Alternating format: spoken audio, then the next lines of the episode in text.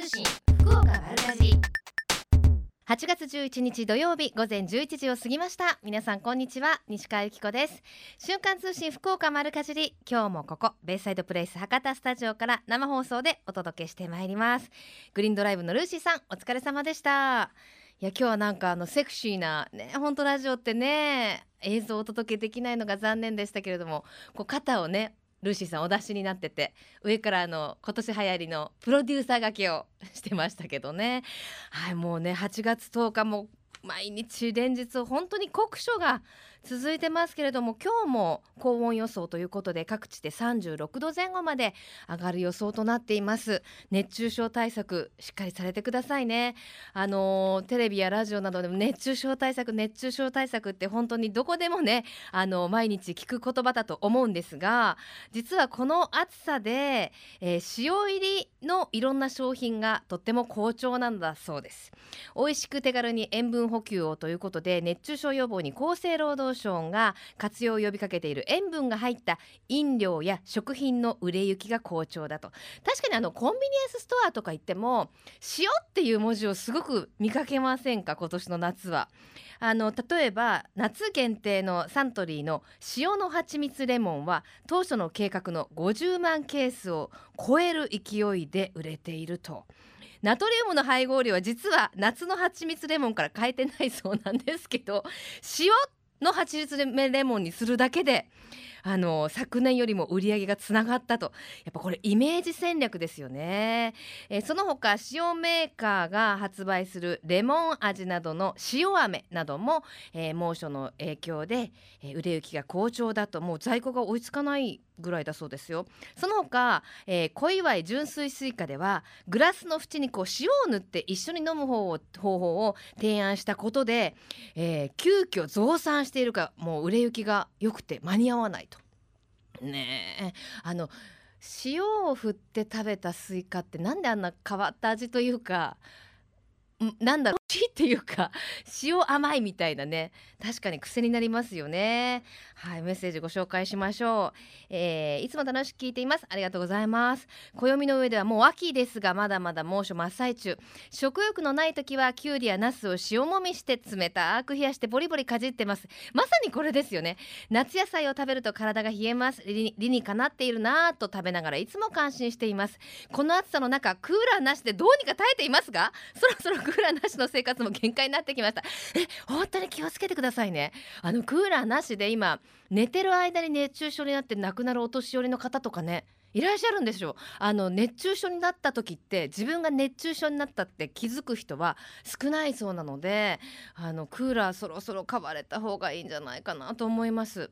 ただねあのー、ひとみさんが食べてらっしゃるようにこうきゅうりやなすを塩もみしたり塩つけてボリボリきゅうりかじったりこれ本当にもう熱中症対策にもなりますしあの体にとっても嬉しいですよね私最近あのプルプルのお豆腐にお塩を振ってオリーブオイルを少し垂らして食べたりしてるんでございますわよ。ほほほなんかおしゃれな気がしません？白ワインにもとっても合います？よかったら皆さんも試してみてください。皆様からのおすすめの塩レシピ、うん、塩スイーツなどなどそんなメッセージもお待ちしておりますよ。メールアドレスは丸アットマーククロス FM.co.jp ファックスは092262の0787です。番組のホームページからもメールが送れるようになっています。瞬間通信福岡丸かじりクリックしてください。今日も皆様からのメッセージお待ちしています。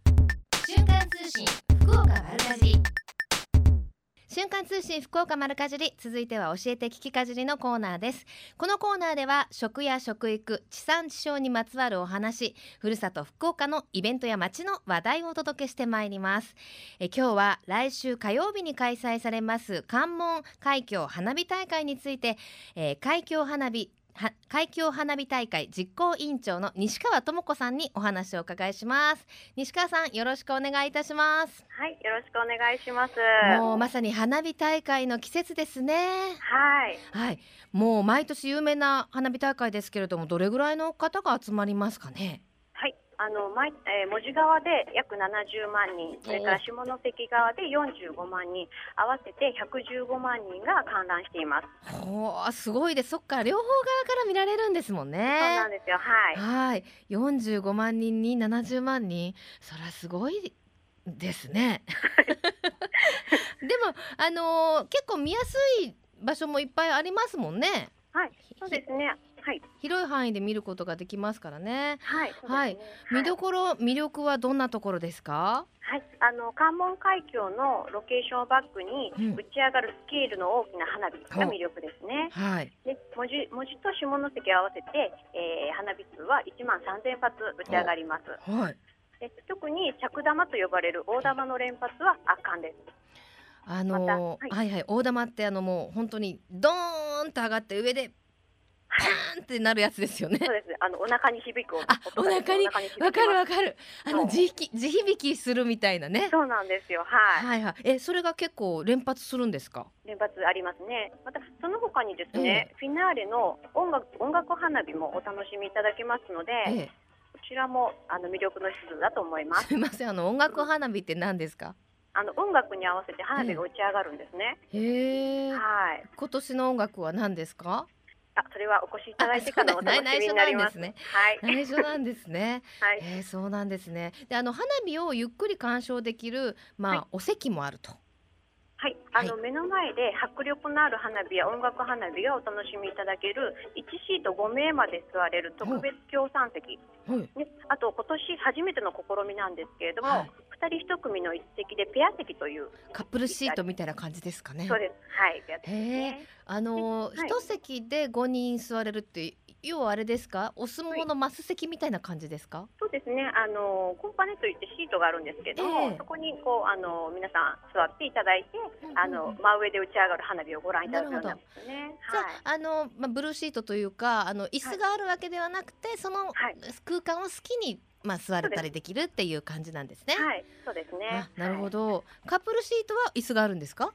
そうですね、あの椅子を横に並べてですえね、えええお二人でいたあのお楽しみいただけるようになります。あそうなんですね。意外にあの花火を見ながらプロポーズをされる方が多いって聞いてますからぴったりですね。あーいいですね。はい。ねロマンチックでいいですよね。ね。はい。はい。ちなみにこれ有料ですよね。はい、あの、はい。有料席になりまして、ええ。あのこちらをですねネットまたは大会事務局でご予約いただけますので、うんお問い合わせいただければと思います。ちなみにおいくらぐらいなものですか？はい、あの特別協賛席は、はい。えー、5, 5名まで座れるんですけれども、ええ。こちらが1万2000円。はい。はい。まあ5それから名で割ったらねそんなねお値段もねはい。それからペア席がですね、うん。お二人で5000円になります。あ二人でございなんかはい。お得な感じしますね。お席もあるっていうことですしね。はい。あの今の予約状況いかがですか？はい、あのまだまだですね、ええ。若干ですけれども、まあ、あの空きがありますので、ええ。もしご予約の際はお早めにあのご連絡いただければと思います。そうですね。もういよいよはい。来週ですものね。そうですね、はい。お時間になりました。はい、さあ花火大会というと先日のあの大堀花火大会でも私うっかり大渋滞に巻き込まれて高速でもはい。う手早がしたくてとんでもないことになりましたけど、はい、あのやっぱり渋滞始まりますよね。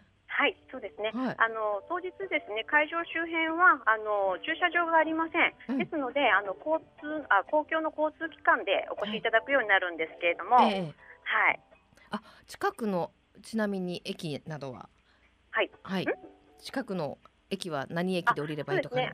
はい、あの JR 門司港駅、こちらがですね、最寄り駅になります。もうあのー特別臨時列車なども出るんですかね？多いでしょ、そうですね。はいあの JR 門司港駅から小倉駅方面、まあ帰りなんですけれども、はいえー5分ごとに臨時列車が運行されます。あそうなんですねはい。もう帰りはね本当に臨時を出していただかないとなかなか帰れないような状態になっちゃいますもんね。そうい。うえーわかりましはいた。さあそしてより楽しむためのポイントなどありますか？はい、えっ、とあごめんなさい。先ほど申し上げましたけど会場周辺はあの駐車場がありませんので、うん。あの公共の交通機関でお越しくださいということと、はい。あとですね門司港駅舎があ門司港駅がですね今、駅舎の改修工事を行っておりまして、はい。帰りは大変混雑します。うん、ですのであの時間と心にゆとりを持ってお越しくださいということで。そうですね。あもう間に合わないなんてなるとね、はい。はいあのこの関門海峡花火大会は割とこう時間が短いんですよね。そうですね、はいあの打ち上げがですね、ええ19時50 7時50分ですね、はいから始まりまして、えー終了が20時40分ですので、ええ50分間で一気に打ち上げます。だから50分間の間に1万3000発だからもうバンバンバンバンバンって息もつかせぬ勢いなんでしょうね。そうですね。だから、はい、あれですね普通の花火大会みたいにちょっとテロンテロン言って言ってたら終わっちゃったっていう話にならないように やっぱりあの心にね先ほど西川さんもおっしゃってましたけど余裕を持ってはいい。た方がいいですね。そうですね。はい。あとなんか持っていった方がいいものとかあります？持っていったものですね。はいあのそうですね。やはりあの今最近すごく暑いので、ねまあ熱中症にお気をつけいただくためにもですね、まあうちわとかセンスまたあとそうですね。あの冷たいものとかそういうのをやっぱり持っていった方がいいとか、あのよろしいかと思います。はい、特に西川さんの好きなスポットってあります？ここから見るのが私はおすすめよみたいなそうですね。やはりですね。ええこれなんか。あの関係者だから大変申し訳ないんですけれども、ええ。やはり一番前のですね、えあの特別協賛席で ご覧いただくのが本当おすすめだと思います。そらそらおすすめなんですけど なんか、はい。あの穴場的なスポットとかないですか？穴場的なスポットですか？穴場的な。まあ今だったら特特別協賛駅席がですね穴場ですもんね。そうですね。そうですね。わかりました、それでは最後に一言メッセージをどうぞ。はい、えー今年ですね初めてなんですが門司区出身のシンガーソングライターの池畑克明さんに、はい。花火大会の公式テーマソングを2曲作っていただいております。はい。でこちらもですね、まあ、実際当日ミニあの有料席でご覧いただきますあのミニライブがありますのでご覧いただけます。あそうなんですね。うん。その他ですねごめんなさい。なんかいろいろあるんですけど海峡花火大会ではフォトコンテストも開催しています。はい。うんはい、で詳しくは、まあ、ホームページをご覧いただきたいと思います。そのフォトコンテストはやっぱ浴衣を着た人を撮るとかそんなのですか？あじゃない。えーっとじゃなくて花火を撮る。ね美しい大輪の花火ね、なるほどなるほど。こちらをわかりす、ました、なんかねあのー一緒に楽しめる楽しいイベントもたくさんありそうですからぜひじゃあ大会ホームページをご覧いただきたいということですね。はい、はい、はいお天気ねあの雨にならないといいですねはい、大丈夫です。晴れます。大丈夫です。そうですねここんとこ降ってませんしねはいわ、かりましたはい、教えて聞かじり今日は海峡花火大会実行委員長の西川さんにお話聞きましたありがとうございました、はい、ありがとうございました。瞬間通信福岡丸かじり瞬間通信福岡丸かじりえみちゃんのみんなの良い食のコーナーです。今週は JA 北九の農産物直売所野菜畑音楽店の店長糸山雄一郎さんにお話をお伺いします。糸山さんよろしくお願いします。はい、よろしくお願いします。連日暑いですねそうですね、本当こちらもですね、雨え。えがなかなか降らず、はいはいもはうすごい暑い日がい続いてます。本当ですよね。はい、あの今日は土曜日ですけれどもどうですか？お店の方のにぎわいは。そうですね、お盆前の、うんあの土曜日ということで、はい。すごくお店は賑わってます。にぎわってますね、はい。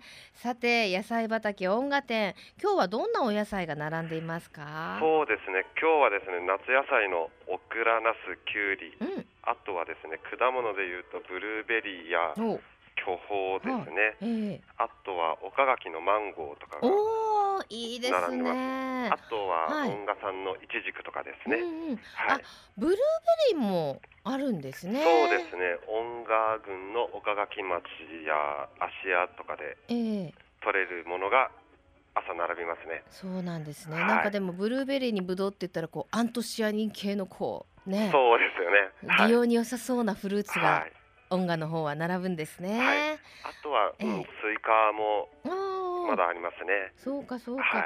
じゃあもう本当にでも夏野菜を中心にねあと夏美味しいフルーツがたっぷりあるという感そうでじですすねね。はい。でももうナスなども結構もうね出始めてずいぶん経ちますから安定してお安く買えるんじゃないですか、そうですね。ねはい朝どれのものということですよねそうですね。今一袋に三本から五本入って百円ぐらいですね。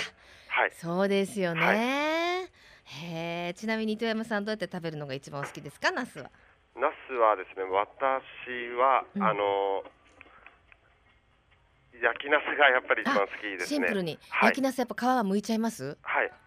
あーあの美容にいい部分は剥いちゃうと、ベーナスとかは剥かずにあそのまま。そのままですね。お味噌かなんかではい。食べるんですね、はあなんか話してると食べたくなってきますね、はい。で今おすすめなのがイチジクなんですって？そうですね、やはり今からがすごく旬なものなので、ええ。すごく美味しくいただけるのではないかと思います。まああのフルーツの里としてねはい岡垣町は知られてますけど、中でもやっぱりイチジクはおすすめそうですね、イチジクはおすすめですね。ええあのいちじくもいろいろ種類ありますよね。はい、ドーフィンとか豊光姫とか、あとは蓬莱酒とかですね。いろい。ろ揃ってますね、こちら。すべて大体作られてる感じです、うん、そうなんですね、はい。あの豊光姫も最初の頃は本当出始めの頃はねお値段も高かったしなかなか一般には食べられませんでしたけど。そうなんですよ今おね。いくらぐらいで？今はですね、一パックが450円ぐらいから出てます。あそうなんですね、あのね本当に一口にいちじくって言ってももう品種によっていちじくほど違うものってない気がするのでそうなねんですよね。食べ比べができて楽しいですねははい豊光は本当糖度が高くてですね、うんうんあの完熟したらあのマスクメロンみたいな味と食感になるんですよね。あの白いとこが美味しいですよねそうな豊んですよ光姫ねはい。はい、あとちょっと小ぶりなのでプルッとしてるから、はいねコンポートとかにしても可愛いですしね。そうですよね。はい、さあそしてその他にも野菜畑音楽店さんにはいろんな、まあ加工品というか自慢の一品があると。はい。はい、えっとその音賀さんのいちじくで作ったいちじくジャムとかですね、ええそういったのもすごく取り扱ってますね。ああそうであすか。とはうん米味噌とかですね。米味噌、はいこ。れお母さんたちが作ってるんですか？そうですね。うん、あとは JA 音賀の時か今 JA 北九なんですけど、はい。あの何ですか音賀で作られた米へえ。で作る米味噌。ああそうなんですね、米味噌だからちょっと甘めの優しい味わいなんでしょうねそうですね。すごい人気商品なんですって？はい。すごくもう売れてですね。ねいつも発注が追いつかないぐらいなんですよね。ああそうですかそうですか、2キロ1260円か。はいということですね,、そうですね。さあそして今日からはお盆用品の売り出しも始まっていると。はい、はい。もう店頭に切り花、うん。あとは店内にはですねお盆の商品をいっぱい取り揃えてます。うん。ねあのやっぱご先祖様をねお盆用のお花でね、お迎えしなきゃいけないですですねね。はい。はい。さあそして今日プレゼントいただいてますけれども、はい。何でしょうか？なんとですね豊光姫を4パックですね。4パックももらっちゃっていいんですか、大丈夫です。ねお盆で人もたくさん集まりますから冷やしてね、はい。い、ただいてほしいですね。ね。はい。では最後に一言メッセージをどうぞ。えっとですねもうお盆前であの10月あ10月じゃないですね8月10日からうんは13日まで休まず営業しますので、はい。14日から16日までお休みなのですがもうその期間はですね、もうガンガンガンガン。来れば商品が揃ってますので美味しいものも新鮮なものもですね。うんはい。わなのでよろしくお願いします。かりました。はい。この時間は JA 北九の農産物直売所野菜畑音楽店の店長糸山雄一郎さんにお話をお伺いしました。熱中症気をつけてくださいね。はいわかりました、はい。ありがとうございます。どうもありがとうございました。はい失礼いたし失ます。礼します。さあプレゼントをいただきました音賀さんのいちじく豊光姫ですね。4パック入りを3名様に差し上げます。ご希望の方はメールかファックスでご応募ください。メールアドレスは丸アットマーククロス FM.co.jp ファックスは092-262の0787瞬間通信福岡丸かじりまであなたのお名前住所年齢電話番号番組へのメッセージも忘れずに書いてくださいね。応募の締め切りは8月16日金曜日到着分まで有効とさせていただきます。たくさんのご応募お待ちしています。最近食の大切さを見直す動きが広まっていますがこれからの日本人にとって良い食とは何なのか今日本の農家と JA グループ消費者協力会社団体のみんなで一緒になって考え行動していく運動が始まっています。それがみんなの良い食プロジェクト。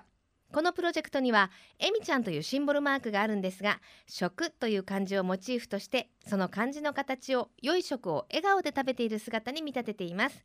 この番組をきっかけにしてみんなの良い食プロジェクトにも興味を持っていただけると嬉しいです。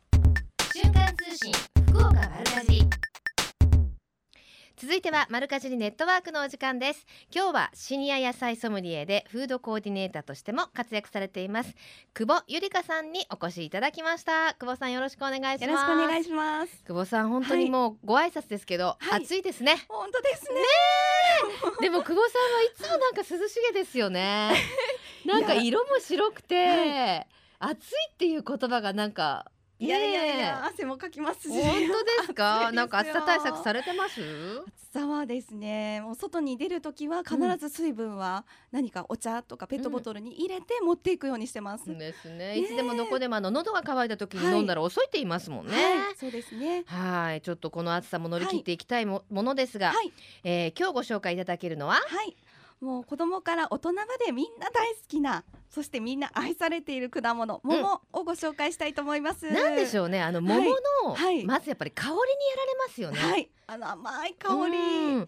なんだろう。農園とか行ってね、桃を作ってらっしゃる栽培してらっしゃるとこ行くと、はい、もう一歩足を踏み入れるまでもなく、こう鼻の奥にこうくすぐるあの桃の香り、はい、ね芳香剤とかでもね、はい桃の香りのってすごい女性に人気ありますよね。あそうですよね。あとやっぱピーチっていうね響きがなんか よく可愛い可愛いですよねっていうそう思います。はい、さてその桃なんですけれども、どんな特徴がありますか？は福岡県産の桃の特徴は、うん。甘い香りとあのとろけるような柔らかい果肉。うん。でとても糖度が高くて、は果汁が多いのが特徴になります。ねえあのガプってはい、食べるとジュワジュワっていうあのね、はい。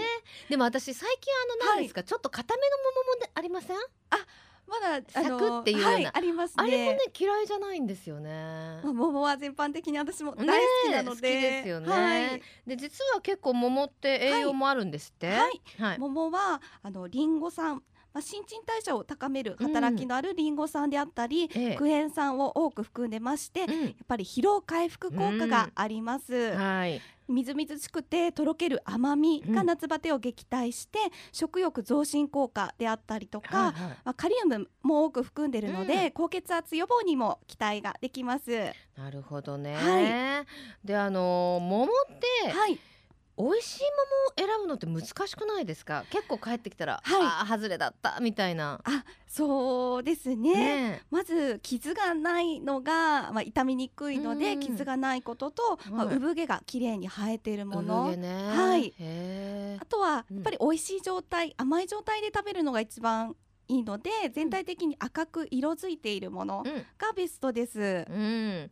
あの桃って、はい、糖度って違うんですか？この一玉でも食べる場所によって。糖度はですねお尻の部分あうんの下の方になるんですけど、花鳥部の方が糖度が高くなる傾向がだあります。なんかあのブドウとかだと、日差しが当たる上の方とか言いません？あ？言いますよね。も桃は逆なんですね。はい、そうですね。なんでだろう？こうまっていくのかな？糖度がこう下に行くと思うんですけどへね。え、糖度って重い、はい重いんでしょうね。砂糖水とかもね重いからかな。ね。へえ、面白いですね。だから食べる時も、うんはあの分かればですね、剥いた後。剥いた後ねわかんないかもしれないけどね。あの桃って中はに種が入ってるじゃないですか。はい、あれこう包丁でこういサクサクしていく、どこまで取ります？なんかすごい最後とかた種しゃぶっていいものかどうか悩むんですけど、なんかもったいなくないですか？桃の周りって。ついてますよね。本当喋り 喋りたくなるやっぱり久保さんは品がいいからしないんだ。しゃぶりたくなりますけどね。削りますね。しっかり包丁でちっちゃくちっちゃくなるほどなるほど削ね。って、まあそれを自分で食べるという。はい。さあそして桃って意外に、あのーいろんな活用方法があるということで。そうですね。桃の葉なんですけども、うん漢方になるほどの効能があると言われています。うん。私は祖母から聞いた話で、まあ、祖母の方ではお茶にしていたんですけども、肌荒れとかアトピーにお悩みの方におすすめになります。なんかあれよね、はい桃を作ってらっしゃる方のところではいもらってきて、うちの子供もなんかね、はい汗もかなんかできた時に桃の葉がいいよとかはいって聞いたことないです？はい、そうですね。もらってきたはいいけど活用方法が分かんなくって枯らしちゃったっていう私。そうなんですね。はい。あの天日干しに干していただいて、それをまあ15分から20分ぐらいうん煮出していただくと、桃の葉茶うーんができたり、じゃあその桃の葉茶をそのままお風呂に入れてもいいってことなのかしら？そうですね。あ生のまま入れていただいたりとか、はいはいあの干していただいたものを入れてもあの効果があると言われております。なるほどですはい。桃の葉っぱには桃のあのいい匂いはしませんよね？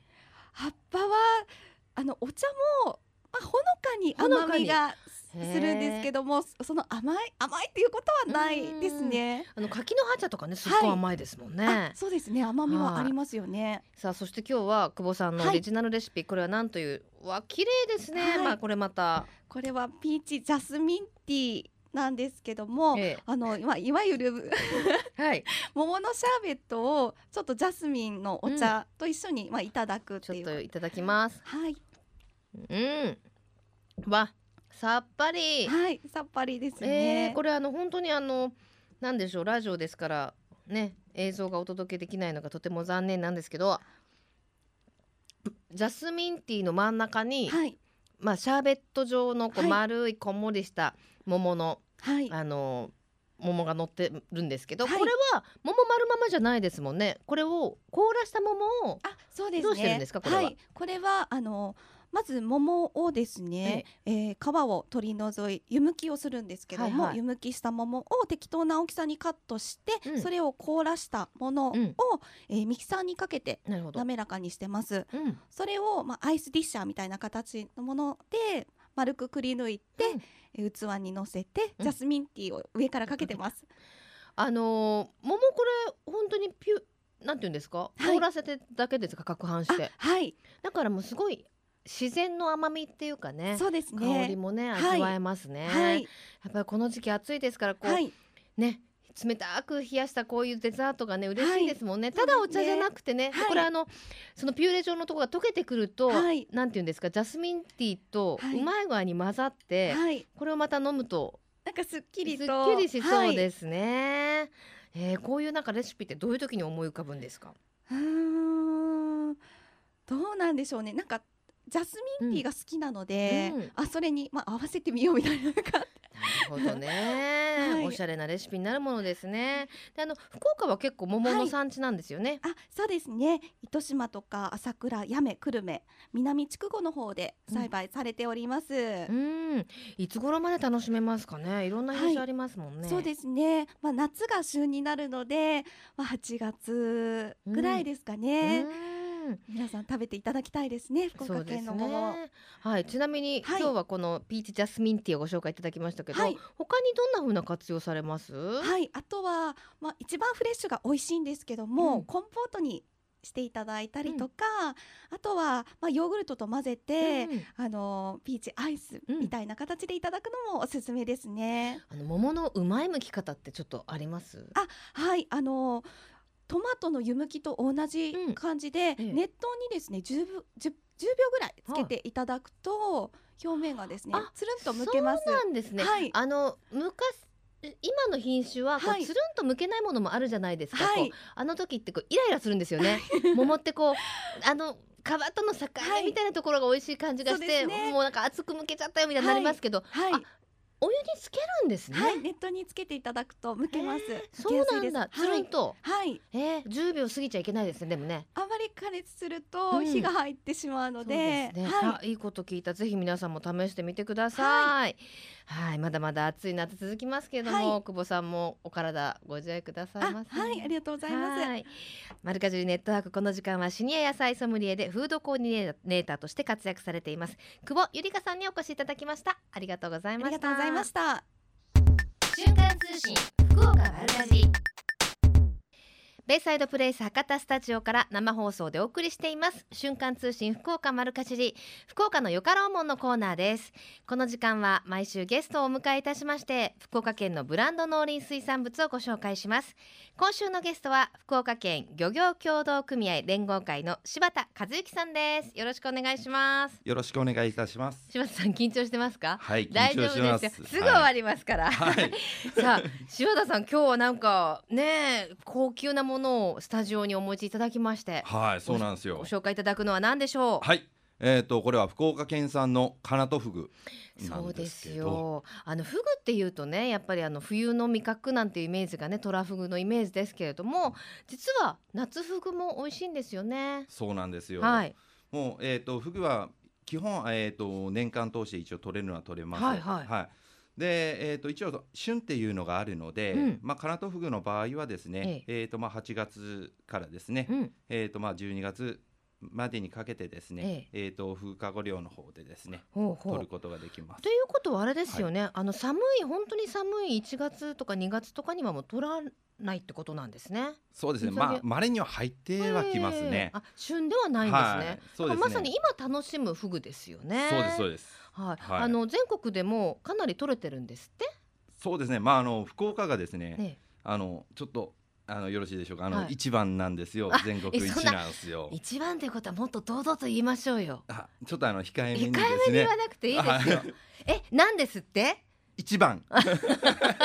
これ漁獲量がってことですか？そうですね。カナトフグに関してはやっぱり一番ですね。そうなんですね、あのー今日はいろいろと持ってきていただきましたけれども、はい豪華なメニューをちょっと早速ですけどいただいてもいいですか？はい、どうぞ。はいまずはこれたたきですか？はい。はい一生懸命今日朝作りました。本当？何時起きました、緊張してですね。はい昨日の夜寝られなかったんですよ。で作ってもらったんだ、、はいただきますうんおー美味しいそうでしょ？さっぱりしててもう馬方しか持ってこられんけんですね。ここ。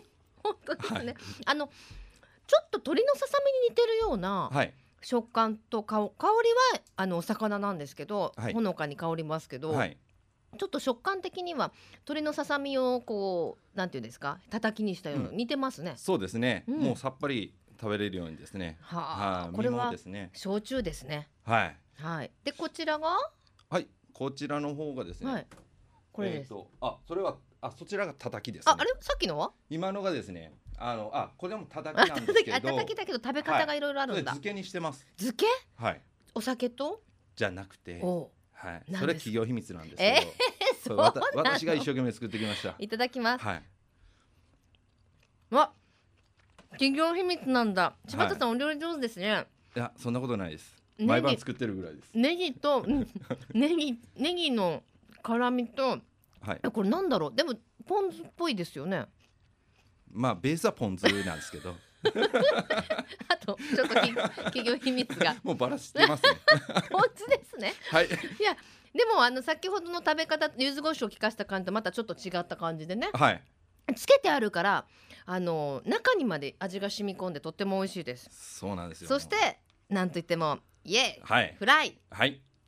あ骨がうんまた料理上手ですねあありがとうございもうます。加減が抜群ですよ。あの食べるところがたくさん身があるっていうのが嬉しいですね。そうですね。もう食べやすいですね。うんえっ、と子供さんとかですね、やっぱあの比較的まああの骨とか刺さりにくいっていうことで、うんうんうんやっぱあのフグって食べやすい魚ではあります。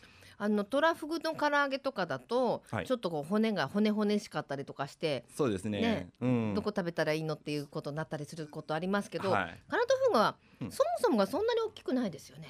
そうですね。まああのまあ。えー、と大きくなるのはですね、ええなるのはなるんですけど、うんまあ大体35センチぐらいまでああそんなに大きいですか？なります最大はですね私のイメージこの15センチぐらいのあ10多分それ草フグなんですよ、あまた違うんだ。うんそっち毒あるんですよあそうなんですね。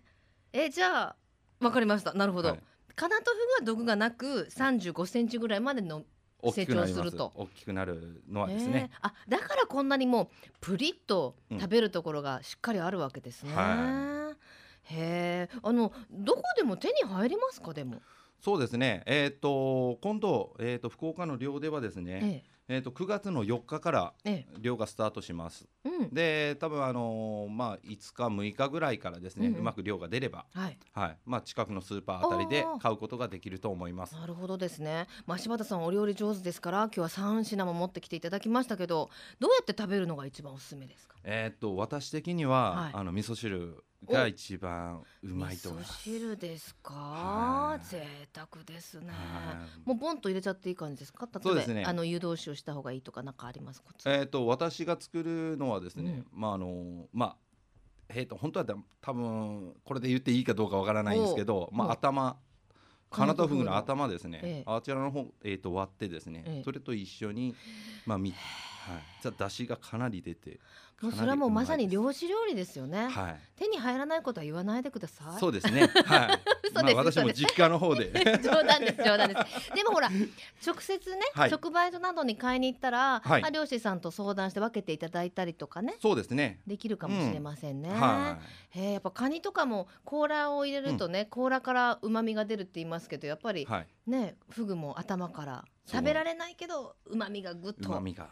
出るんですはいね。骨の周りがやっぱ旨味結構出るんで。なるほどじゃあ頭がないとするならば作り方のコツはありますか、えーっとそうですね。あのフグの骨ですねう。んでフグの骨をやっぱり利用するっていうのは手かもしれません、じゃあいっぱい買ってきて前の日に例えば唐揚げとかで食べて綺麗にこう水洗いしてその骨も入れたりすると、そうですね。出汁は出ますね。ねするかもしれませんね、食べる時にちょっと気をつけてもらってね、でもあの唐揚げとかあのフライフライ煮物なんでも合うというのがこのかなとフグの良さですね。はい。はい、ぜひこの美味しいフグをいただいてもらおうということで、はい。あの皆さんに知ってもらうイベントがあるんですよね。はい。はいえっ、と今度の、えー、と月末にはなるんですけど、はい。8月の30日うん。から、えー、と9月の1日はい。まででですねえっ、とふくふく祭り第2回目なんですけども、はい。去年もやりましたね。はい。はい。ベイサイドプレイスの方であります。はい。ではい。はい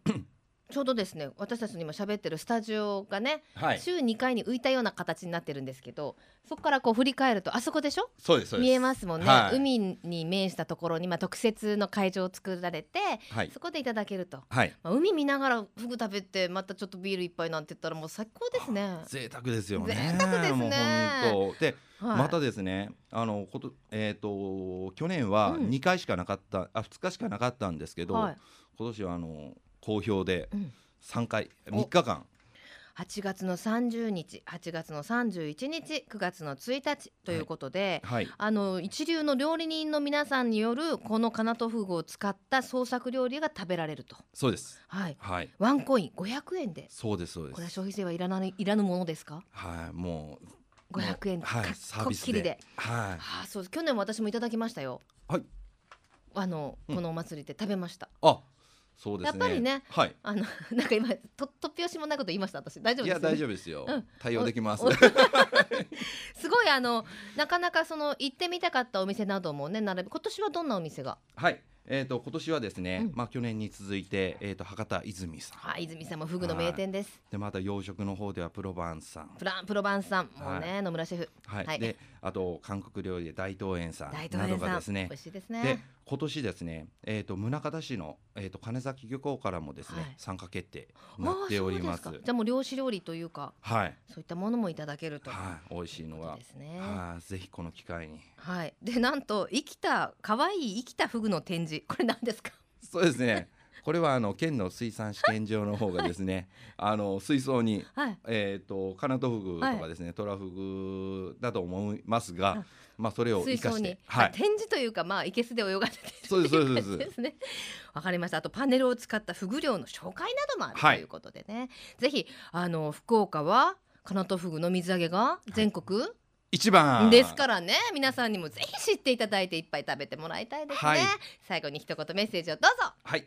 えっ、と福岡えっ、とフグの量ナンバーワンなんで、うんぜひとも皆さんに食べていただきたいと思います、はい。よろしくお願いいたしよろしますくお願いします。福岡のよかろうもんこの時間は福岡県漁業協同組合連合会の柴田さんにお越しいただきました。ありがとうございました。あありがとうございごちました。そうさまでした。このコーナーは福岡県農林水産物ブランド化推進協議会の協力でお送りしました。瞬間通信福岡丸かじりベイサイドプレイス博多スタジオから生放送でお送りしています。瞬間通信福岡丸かじり。今週のプレゼントは JA 北九からいただきました。音賀さんのいちじく豊光姫ですね。4パック入りを3名様に差し上げます。ご希望の方はメールかファックスでご応募ください。メールアドレスは丸アットマーククロス FM.co.jp ファックスは092-262の0787週刊通信福岡丸かじりまであなたのお名前住所年齢電話番号メッセージも忘れずに書いてくださいね。応募の締め切りは8月16日金曜日到着分まで有効とさせていただきます。たくさんのご応募お待ちしています。また J グループ福岡のホームページをご覧いただきますと県内各地の直売所の情報や旬のおすすめレシピ確認できますよ。皆様もぜひ一度ご覧になってください。そして瞬間通信福岡丸かじり番組放送100回記念のステッカーもプレゼントしています。ぜひ番組へメッセージを送ってくださいね。さてここでそれではメッセージをいただきました。皆様ご紹介してまいりたいと思います、えーラジオネーム夏美さんです。西川さん酷暑ですね。本当です。外出すると、えー外出するとけるん？毎日日焼けと日焼け防止が大切です。そうですね。今飲む日焼け止めがあるらしいですね。と。へえトマト食べたら美白にいいと聞いたのですが本当にそうなんですね。いつもより野菜を多めに食べるように心がけています。というふうにいただきましたよ。そうあのー飲む日焼け止めえーっと私今日初めて聞いてねちょっとさっき調べたりしたんですけどありましたよ。飲む日焼け止め体内に発生したフリーラジカルをえーえー活性酸素のことなんだそうです。このフフリーラジカルっていうの。これを飲んで30分後からあのーなくならせるというかそういう効果がある防ぐ効果があるそうなんですけれども4時間から6時間持続するということで。まあ汗にも流れませんしそしてまあ副作用もまあ人によってはわからないんですけれどもそんないろんな研究結果によるとまあまあ大丈夫だみたいなことが書いてあってまあ塗るタイプと併用するといいということで書いてましたよ。ぜひあの飲んだことがあるという方私も本当日焼け危険なんですよね。本当オセロの黒みたいになっちゃって最近。黒いですね！西川さん黒いですね！って言われるんですけど私そもそもは色白なんですよね。でもやっぱりあの仕事ですとかあとまあゴルフも好きなのでそうこうしてるうちになんか本当に真っ黒で一回焼けるとなんて言うんですか日差しを吸収しやすくなるっていうかもう30分ぐらい出ただけでもねテカテカに焼けちゃうんですよね。ぜひあの日焼け止め対策日焼け対策おすすめのやり方などあったら教えてくださいね。よろしくお願いします。さて、えーラジオネームフリーランサーさんです、えー先日じゃがいものレシピを募集されていたので知人に教えていただいたレシピを一つご紹介します。あありがとうございます。じゃがいもを2個ぐらい、えースライスベーコン1パック。じゃがいもはスティック状に切って水にさらしておきましょう。ベーコンは1センチほどの幅でカットして炒めます。ある程度ベーコンを炒めたら一旦取り出して水切りしておいたじゃがいもを中火ぐらいでじっくり炒めます。じゃがいもに火が通ったらベーコンを戻し仕上げにブラックペッパーを強めに振ると美味しいですよ。ビールのおつまみにもいけると思います。これなんか想像つきますね。美味しそう。もう粗挽きのブラックペッパーをガーッと上から振ってねビールと一緒にね食べたら美味しいでしょうね。あの私も昨日それこそスティック状に皮ごと切ったじゃがいもをあのね170ぐらい度のお湯でお湯じゃなかった油で15分ぐらい揚げるんですよ。焦らずじっと火を通すともうホックホクのねあのーポテトが出来上がるのでねどこぞで買わなくても家で揚げるととっても美味しいねスティックポテトができますのでぜひ試してみてください。あの男爵がおすすめでした。ホクホクします。さてこの後12時からは八木徹さんとえー小坂誠さんのハイカロリーでお楽しみください。瞬間通信福岡丸かじに来週もどうぞお楽しみに。ここまでのお相手は私西川由紀子でした。それではまた来週。さようなら。この番組は JA グループ福岡の提供でお送りしました。